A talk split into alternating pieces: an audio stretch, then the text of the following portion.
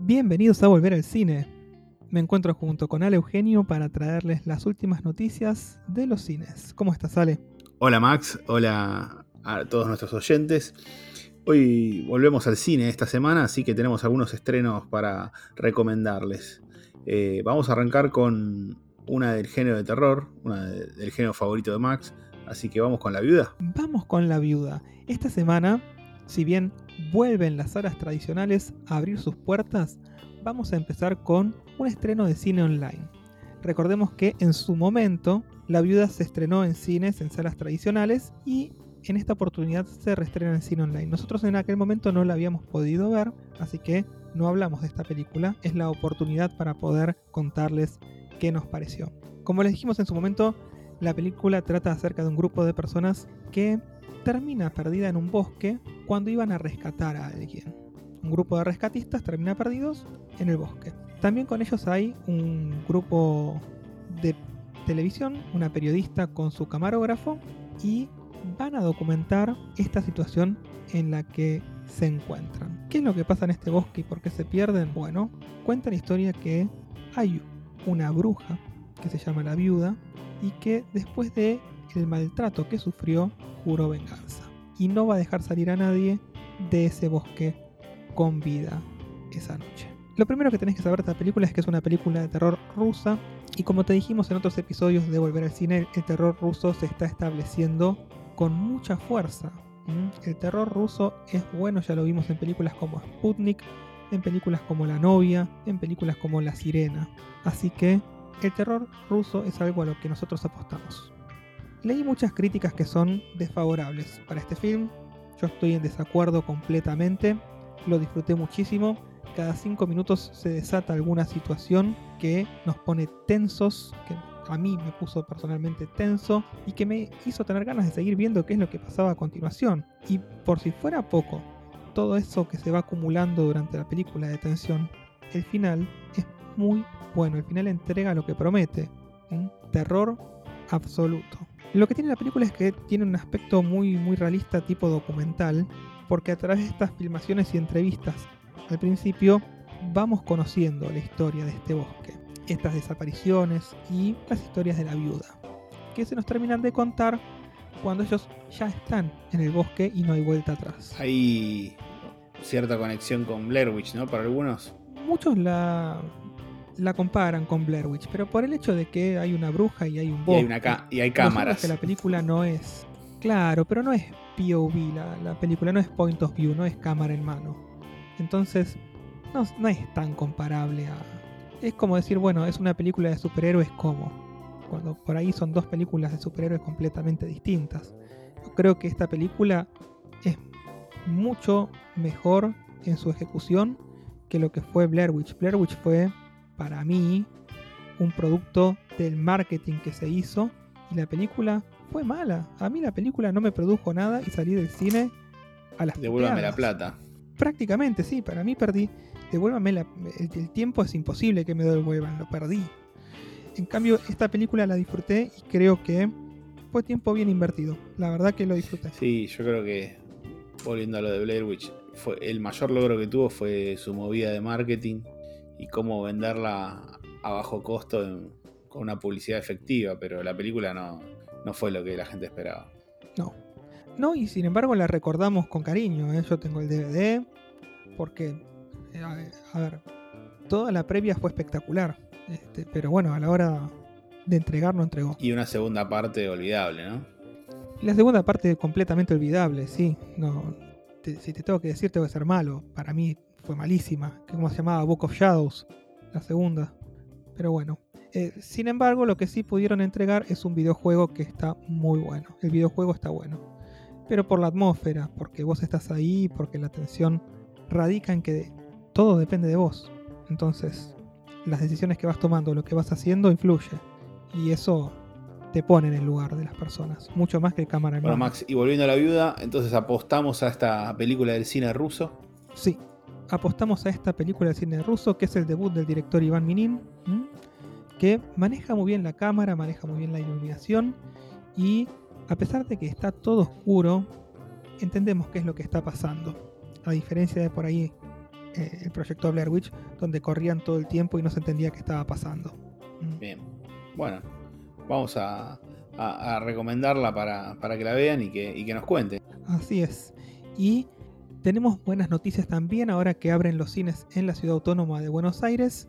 Vuelven a estrenarse películas que se habían estrenado en el interior, como por ejemplo El Conjuro, o se reestrena Mortal Kombat, que estuvo un solo día en la ciudad autónoma de Buenos Aires.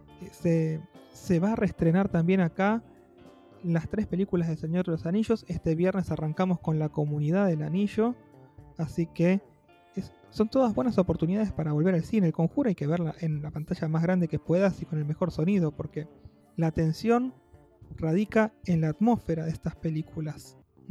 Así que el cine es el mejor lugar para verlas, donde nada te va a molestar, en principio, salvo que alguien desubicado saque un teléfono celular o se ponga a hablar. Este, para mí las salas de cine son el mejor lugar para disfrutar de una película. Sí, tal cual. Y, con respecto al Señor de los Anillos, creo que está bueno ir a ver las primeras dos para el retorno del rey explotar ahí en pantalla gigante. Me parece que es espectacular. Y sí. A ver, para nosotros los que somos más grandes, también eso nos va a disparar un montón de recuerdos de cuando fuimos a ver las películas al cine en su momento. O sea, en el año 2001, 2002, 2003 hay historias espectaculares de los amigos con los que compartimos la película, de la previa, de ir a sacar las entradas, de estar ahí temprano para que no se agotaran, de estar temprano para sentarnos donde nos gustaba en la sala, las charlas previas, las charlas posteriores, el café después de la película, ¿viste? Esas cosas eh, son toda una serie de recuerdos que se activan cuando vas al reestreno de una película. Y más para nosotros que venimos de una, de una época que, donde no existían todas estas sagas como Rápido y Furioso, no sé, eh, eh, Marvel, no, es que había películas que se estrenaban cada, cada un año tenías una película, era, era difícil encontrar una trilogía grande, estuvo Matrix, El Señor de los Anillos también, y bueno, cuando aparecieron los episodios 1, 2 y 3 de Star Wars, pero no era muy común encontrarse con estas sagas. No, y aún así por ahí cuando estrenaron los episodios 1, 2 y 3 eran con tres años de diferencia, porque acordate que episodio 1 fue en el 99, episodio 2 fue en el 2002 y episodio 3 en el 2005. Entonces no se estrenaban todos los años películas de una saga como por ahí pasó en su momento con Matrix 2 y 3, pero porque se filmaron back to back, como en su momento pasó con Volver al Futuro, que se estrenó la primera en el año 1985 y la segunda en 1989. Pero como la tercera se filmó back to back con la segunda, se pudo estrenar en 1990. Fue increíble eso. De hecho, creo que me, es el primer recuerdo de una escena post créditos que tengo. Me estaba levantando del cine con mi hermano y mientras subía las escaleras escucho la música como ya en el, en el oeste y me doy vuelta y no podía creer lo que estaba viendo. Me fui pero corriendo del cine. Era felicidad. Prácticamente era el tráiler de la tercera. Te lo daban ni bien terminaba la segunda. Increíble. Sí. Este, y lo bueno es que lo dejaron en los VHS porque me acuerdo de verlo en el VHS. Tal cual. Bien, Max, ¿y qué otros estrenos tenemos eh, esta semana eh, para recomendar? Bueno, esta semana tenemos un estreno completamente nuevo que es En el Barrio, In the Heights. Una película basada en un musical. Así es, basada en un musical de Lin Manuel Miranda, que es el primer musical por el que se lo reconoció fuertemente a Lin Manuel no fue con Hamilton que saltó a la fama, sino que fue con In the Heights. Y esta historia es, como dije en su momento en las stories de Instagram, para mí, la película que estamos necesitando en este momento para levantar los ánimos. Esos ánimos que están tan caídos, porque es una película enorme, colorida, musical, llena de gente que viene y que va. Es una comunidad hermosa, súper latina. Nosotros nos, podemos súper sentir identificados con algunos de los personajes. Y además, me encanta eso de que va y viene con el español y el inglés, ¿viste?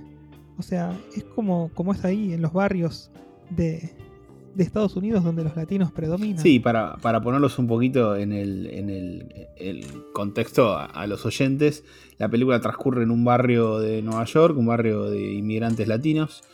Y bueno, es la historia de un dueño de una bodega del barrio que vive con su, su, abuela y, nada, es un inmigrante dominicano que sueña con volver a, su isla natal. Así que bueno.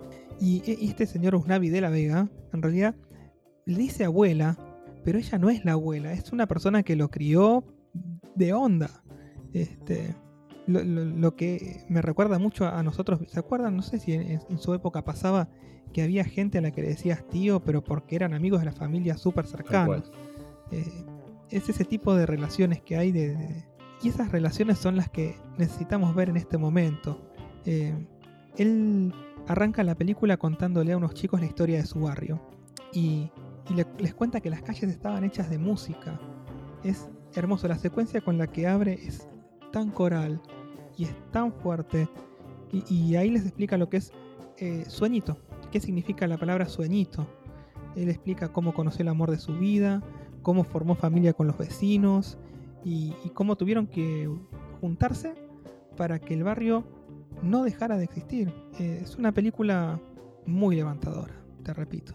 Mucho color, mucha música, mucho baile, una fotografía hermosa también, porque la iluminación está manejada de una manera espectacular. Hay, algunas partes que el sol tiñe todo y es hermoso. Eh, hay una canción espectacular con una coreografía que se llama 96.000 ¿Qué crees que te diga? Acá el, director John Chu, que es el que dirigió en su momento Crazy Rich Asians, hace todo bien. Y, tiene un texto muy fuerte para basarse, que es el, escrito por Kiara Alegría Hoods y por Lin Manuel mismo, que nada, es garantía de calidad. Todo lo que él hace es, de calidad. Fíjate que Lin Manuel metió mano en Moana, Lin Manuel hizo Hamilton. sí, y sobre todo el desafío, Max, de llevar un musical al cine, que no siempre es una una, un certificado de calidad, de algo que sea exitoso en Broadway, no, no siempre cuando pasa al cine está bueno. No tenemos muchos musicales que... Sí, bueno, Cats se perdió un poco en la traducción, por ejemplo. Eso es cierto. Chicago. Eh, pero hay musicales que pudieron hacer esto. Chicago lo hizo súper bien, de hecho ganó Sí, sí, Chicago estuvo bien. Eh, pero... Para mí eso fue, fue excelente. Los productores también, los productores es excelente. Con Matthew Broderick con Matthew Broderick y con Nathan Lane. ¿sí? Entonces, hay películas que lograron trasladar la experiencia del musical de Broadway a la pantalla. A mí quizás, hablando de musicales, el que más me gustó fue La tiendita del horror, con Steve Martin y, Rick Moranis. Me, encanta. Sí, con Rick Moranis, Steve Martin. Me, encanta. Sí. Pero bueno. Max, eh, bueno, entonces la super recomendamos eh, en, el, en el barrio, una película de, de John Chu, como dijiste vos. Súper recomendable. Gran fotografía, buenas canciones, lindo mensaje. una recomendación para, volver al cine con alegría. Con unas ganas de levantarte y ponerte a bailar que... Bueno, por otro lado, esta semana también tenemos como estreno 10 días sin mamá. Una película italiana que habla de la historia de Julia, una madre de familia eh, completamente estresada de su labor de ama de casa y decide irse 10 días de viaje a Cuba con su hermana. Cuestión que durante ese viaje lo deja Carlos, el padre de la familia, eh, que se dedicaba básicamente a su trabajo y nada más, desconectado de, los quehaceres del hogar, a cargo. Y bueno, durante esos 10 días eh, sucede una hecatombe. En, la casa con un montón de situaciones. Creo que esta película está basada en una película argentina que se llama Mamá se fue de viaje, eh, porque el guion es básicamente el mismo. Una película que hizo Carla Peterson. Sí, con, eh, con Diego Peretti. Sí, así es. Tiene mucha pinta de que es este, pero la verdad que no sé, no tengo ni idea porque no, no la vimos y, y tampoco recibimos información de esta película, así que todo lo que sabemos lo sabemos por Cines Argentinos. Le vamos a agradecer a Cines Argentinos esa reseña, esa sinopsis. Y bueno, veremos de qué se trata. Lo que tenemos también para esta semana es Los Inútiles, que es el reestreno del clásico de Fellini. Es así. Esta, esta peli. Esa sí la vimos. Sí, un clásico de Fellini. Esta película que narra la historia de un grupo de amigos, unos chantas que se juntan en un bar a tomar y charlar y estar todo el tiempo ahí haciendo nada, básicamente cuando Fausto, el, fachero del grupo, eh, deja embarazada a una señorita y bueno, lo agarra la familia y dice, se acabó la, se acabó la joda, Fausto, ¿qué vas a hacer ahora? Y bueno, el, baldazo de agua fría que, le produce a este personaje no solo va a quedar ahí, sino que sus amigos van a terminar también acomodando un poco el rumbo a lo largo de la película. Y sí, ante la presión de, la noticia, eh, se tiene que casar y, no le queda otra. Y en ese viaje que, emprende el personaje, ese viaje personal, este, también van cayendo de a poco los amigos. La verdad que está muy... Es un, es un clásico, por eso es un clásico, porque está muy bien contada, está muy bien armada y, y Fellini sabía lo que hacía. Punto. Sí, y es una película, Max, que para mí no, la temática no pasa de moda. Y más ahora donde tenemos una adolescencia tardía de los, de los de nuestra generación, que algunos a los 30, 30 y pico, casi 40 siguen solteros y, con, su vida de, siempre, es, es, muy actual. Sí, con, sus intereses y, con, con sus sueños que por ahí no son los de casarse y, y los de formar una familia. Tranquilamente, pero bueno, con el tiempo, cuando las cosas pasan y pasan con alguien que tenés ganas que pasen, pasan. Valga la redundancia. Creo que esto de la película de Fellini, que vuelve el Señor de los Anillos, eh, le hace muy bien al cine. Vuelve al cine. Le hace, muy bien al cine. Y, me parece que si hay una, buena muñeca dentro de las distribuidoras y se ponen de acuerdo con las salas, yo no sé si cuán mal estaría que tengamos la posibilidad de ir a ver El Padrino, de ir a ver Volver al Futuro, de ir a ver, no sé, un clásico Psicosis al cine.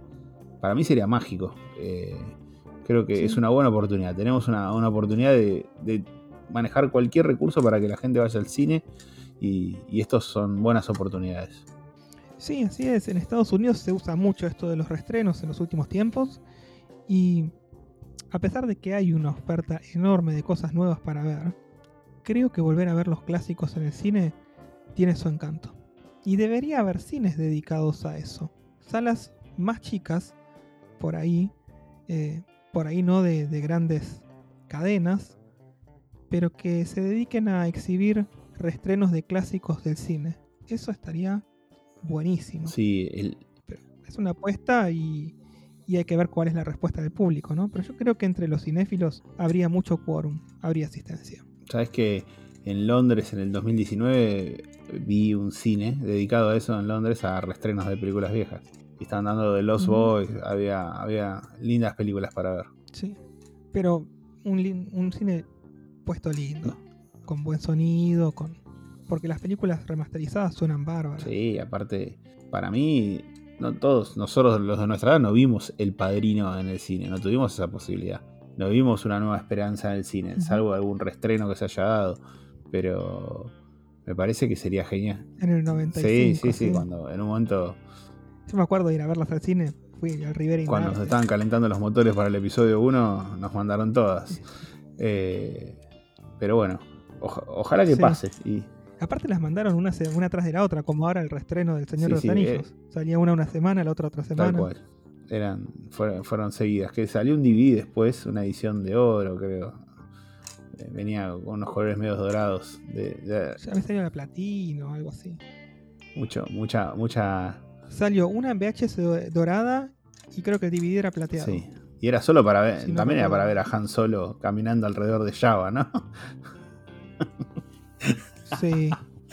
Sí, estaba llena de efectitos nuevos. había, dos muñecos más en, en, la cantina. Sí.